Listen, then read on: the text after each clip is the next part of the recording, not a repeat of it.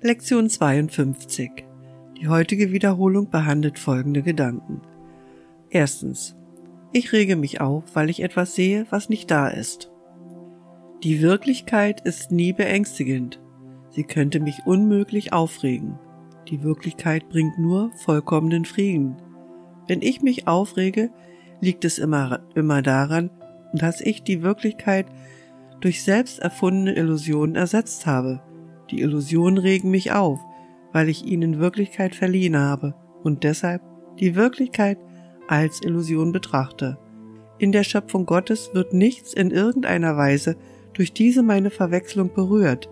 Ich rege mich immer über nichts auf. Zweitens, ich sehe nur die Vergangenheit. Wenn ich mich umsehe, verurteile ich die Welt, die ich betrachte. Dies nenne ich Sehen. Ich lege allen und allem die Vergangenheit zur Last und mache sie so zu meinem Feinden.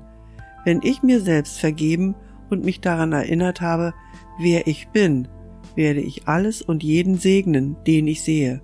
Es wird keine Vergangenheit geben und deshalb keine Feinde. Ich werde mit Liebe auf alles schauen, was ich vorher nicht sehen konnte.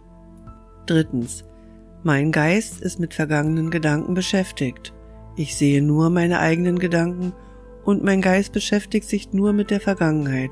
Was kann ich also sehen, wie es ist? Lass mich daran denken, dass ich die Vergangenheit betrachte, um zu verhindern, dass die Gegenwart in meinem Geist dämmert. Lass mich verstehen, dass ich versuche, die Zeit gegen Gott zu nutzen. Lass mich lernen, die Vergangenheit wegzugeben und begreifen, dass ich dadurch nichts aufgebe.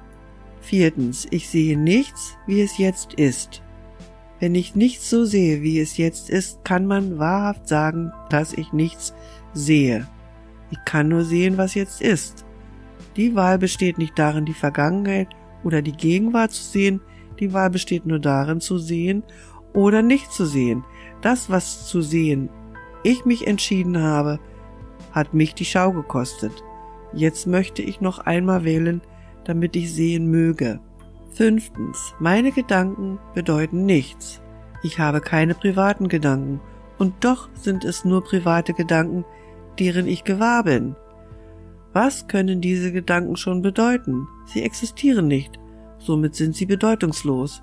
Doch ist mein Geist Teil der Schöpfung und Teil ihres Schöpfers.